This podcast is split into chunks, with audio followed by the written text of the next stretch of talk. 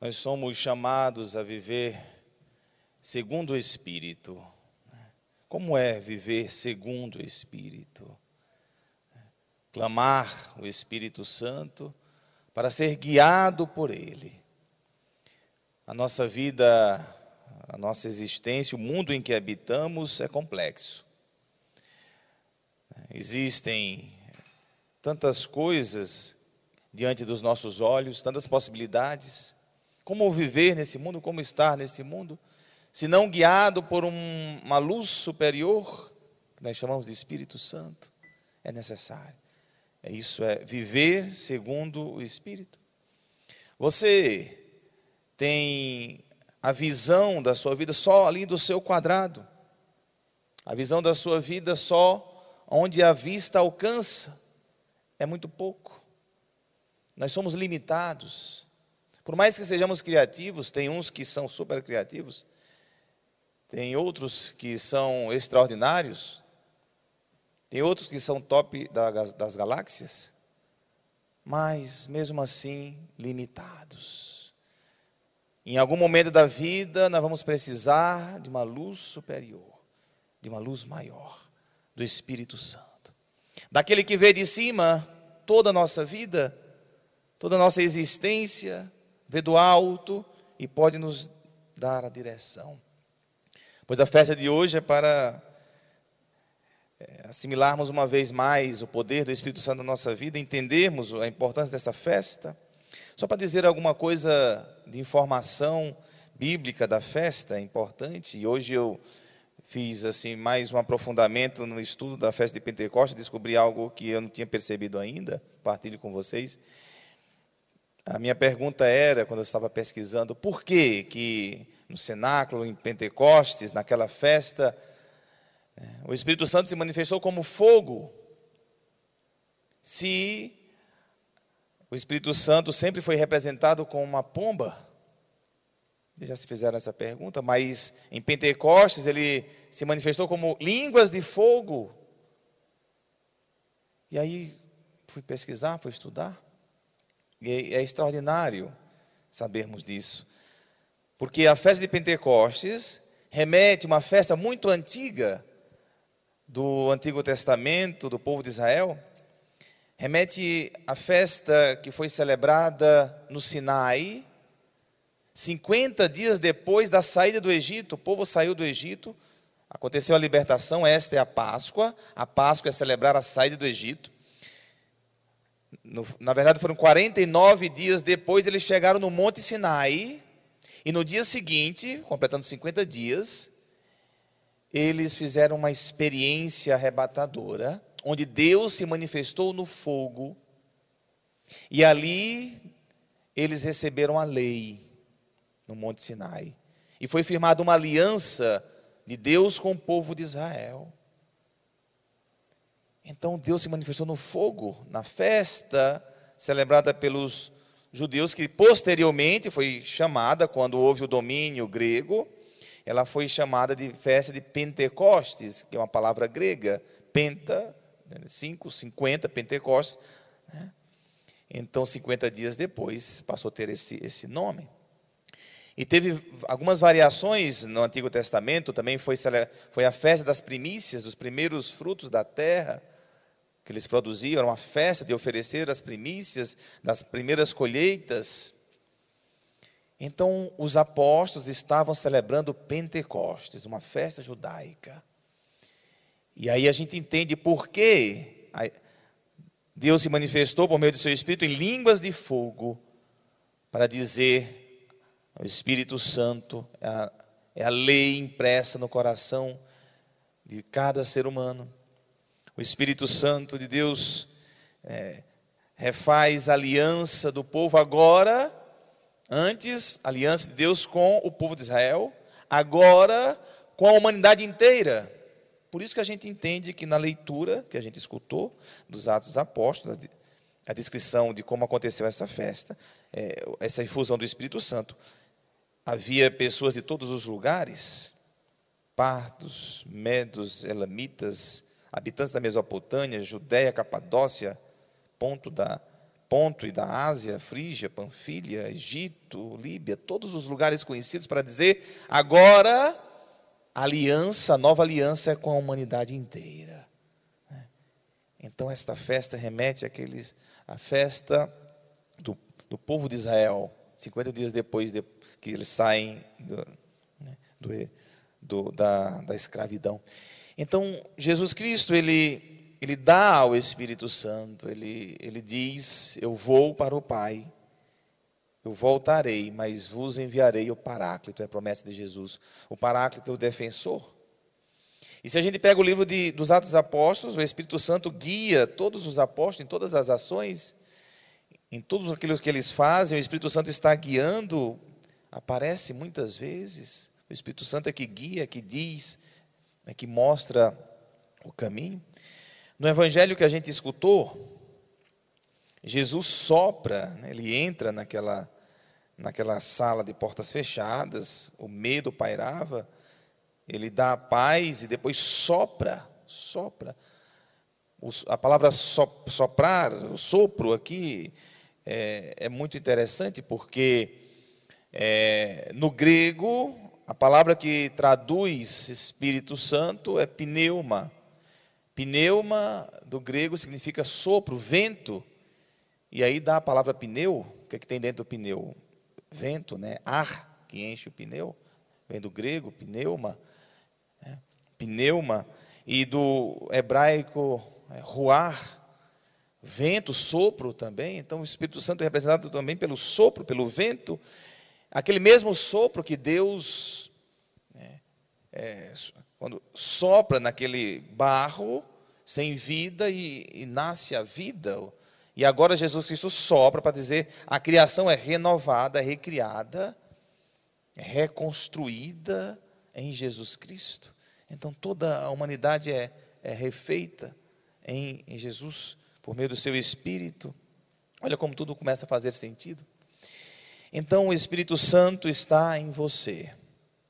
O Espírito Santo se move em você. Todos nós temos o Espírito Santo de Deus. Na sequência que a gente escutou aí no canto, é muito é, bela essa expressão que está aí. Hóspede, chama o Espírito Santo de hóspede da alma. Que coisa bela. O Espírito Santo é um hóspede da sua alma. Então, o que é viver segundo o Espírito?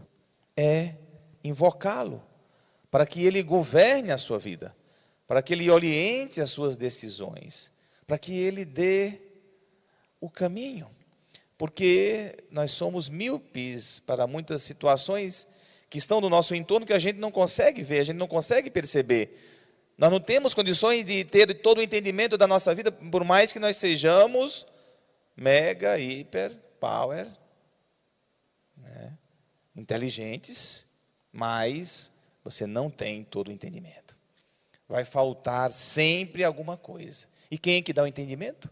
O Espírito Santo de Deus. Que você pede, que você é, invoca, que também diz é, na sequência: sem a luz que acode, nada o homem pode, nenhum bem há nele. Sem a luz que acode, nada o homem pode. Então nós, por meio da nossa inteligência, criatividade, a gente vai, a gente pode ir longe, a gente pode sim fazer muitas coisas, mas chega uma hora que é o Espírito Santo que vai te guiar. Você já se sentiu né, iluminado pelo Espírito Santo em decisões que né, pareciam tão difíceis e depois se abriu um caminho e você viu com clareza? Se já aconteceu isso com você, foi o Espírito Santo agindo em você. Já aconteceu comigo. De eu estar na, nos meus caprichos, no, na, na, na minha humanidade, eu estar certo que aquele era o caminho, eu estava seguro, eu tinha que fazer aquele caminho. Depois, uma noite anterior, em oração, mudou tudo dentro de mim. Eu percebi que não era aquele caminho e abri mão de um passo que eu estava para dar, e depois eu entendi que foi a melhor coisa que eu fiz. Eu tive no momento de oração, Porque todos os dias, o que fazer, vocês me perguntam, para viver segundo o Espírito? Peça. Todos os dias de manhã, você vai dizer: Vinde, Espírito Santo. Vinde, Espírito Santo. Vinde, Espírito Santo. E pode repetir: Vinde, Espírito Santo. Vinde, Espírito Santo. Governa a minha vida, ilumina meus passos, ilumina o meu dia, norteia né, as minhas decisões. Eu saio, vou trabalhar, vou tomar decisões, ilumina a minha vida. Então, é a primeira coisa que nós temos de, de, de, viver segundo o Espírito é esta luz que ilumina os nossos passos. Mas por quê? Que o Espírito Santo nos guia de tal maneira, aquilo que eu falei, ele vê de cima. Então ele vê toda a sua vida, todas as conexões da sua vida, vê, é, sabe o que te vai, você vai encontrar se você ir para cá, o que você vai encontrar se você ir para lá, o que, é que vai, você vai encontrar se tomar essa direção, vê tudo de cima. A sua vida dentro de um contexto maior, alargado. E quando a gente vive segundo o Espírito, o que é que acontece conosco? A gente passa a ter uma visão mais alargada, a gente toma uma distância e começa a ver de forma mais ampla e consegue ver mais a visão se amplia. E aí é isso é necessário para a nossa, para nossa vida, para as nossas decisões. Assim agiu Pedro, assim agiu é, Paulo, assim agiu os apóstolos. Mesmo sabendo de certos riscos, eles iam, eles não tinham medo, eles. Né? Outro fruto do Espírito Santo para a nossa vida é a paz. De Jesus, a paz esteja convosco. Precisamos de paz. Paz, eu sempre conjugo com paciência. Paciência gera paz. Falta de paciência gera conflitos, guerras e angústias. Paz, paciência.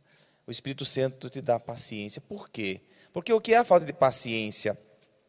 A falta de paciência é o achar que você pode tudo, é achar que você que controla tudo, achar que você que resolve tudo. E quando você vê que não resolve, falta paciência. Quando você quer que os seus meninos, seus filhos façam do jeito que você quer, e você não consegue convencê-los, o que, que acontece? Você perde a paciência com o menino. É, quando você sabe que você dá uma instrução, você faz o que pode, partir dali você já não vai, você tem mais paciência.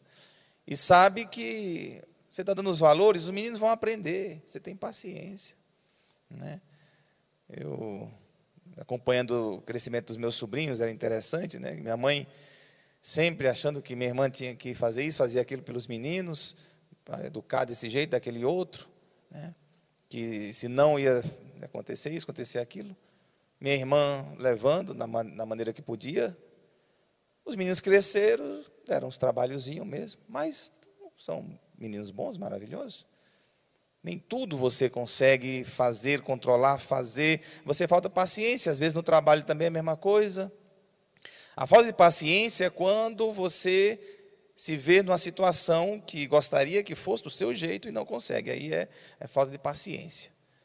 E você perde a paz, perde a paz. E a paz é tão necessário para a nossa vida. A paz é fundamental. Então a segunda coisa é a paz. E a terceira é a unidade. O Espírito Santo de Deus gera unidade. O mundo nos dispersa, o mundo nos divide, o inimigo quer separação, o inimigo quer divisão. Então, a todo tempo nós estamos tentados à divisão.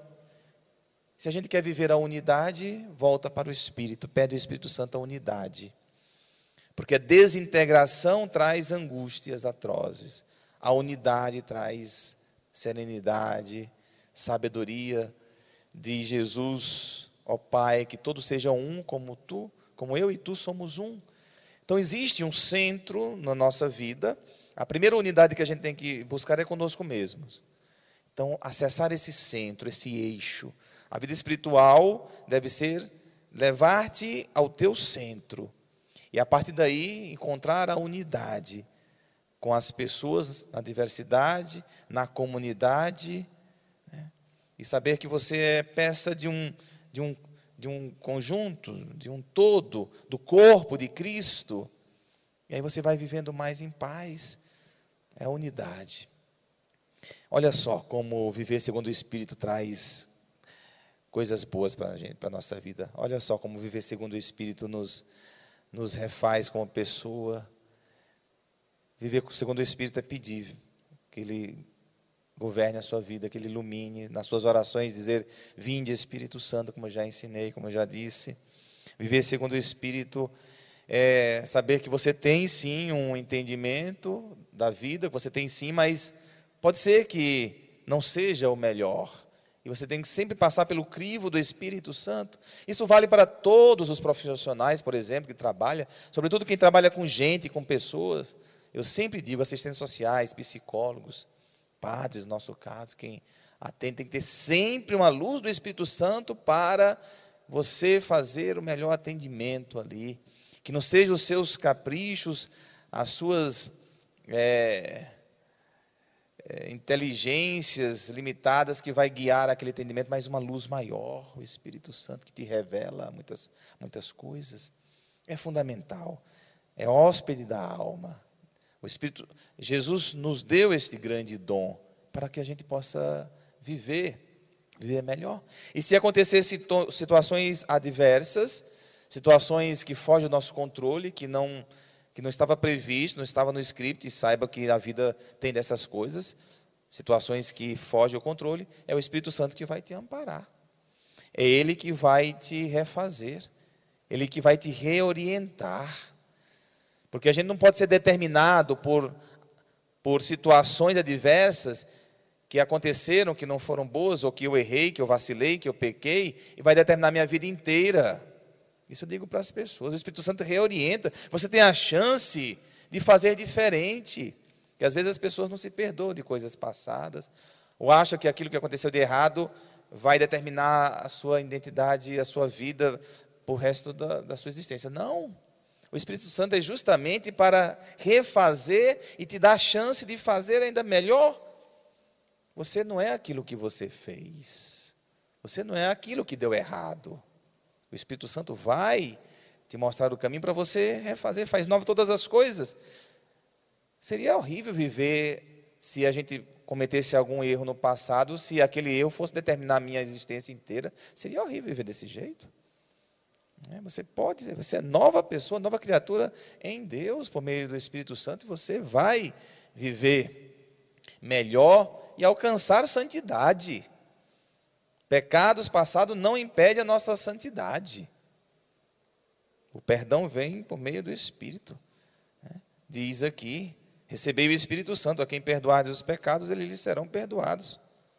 O perdão vem junto com o Espírito Santo, para a gente olhar para frente, não olhar mais para trás. Essa é a festa de Pentecostes. Essa é a grande festa da igreja para a nossa vida e tem a ver com o nosso dia a dia. Não pense que o Espírito Santo está distante, ele está dentro de você. É hóspede da alma. Louvado seja o nosso Senhor Jesus Cristo.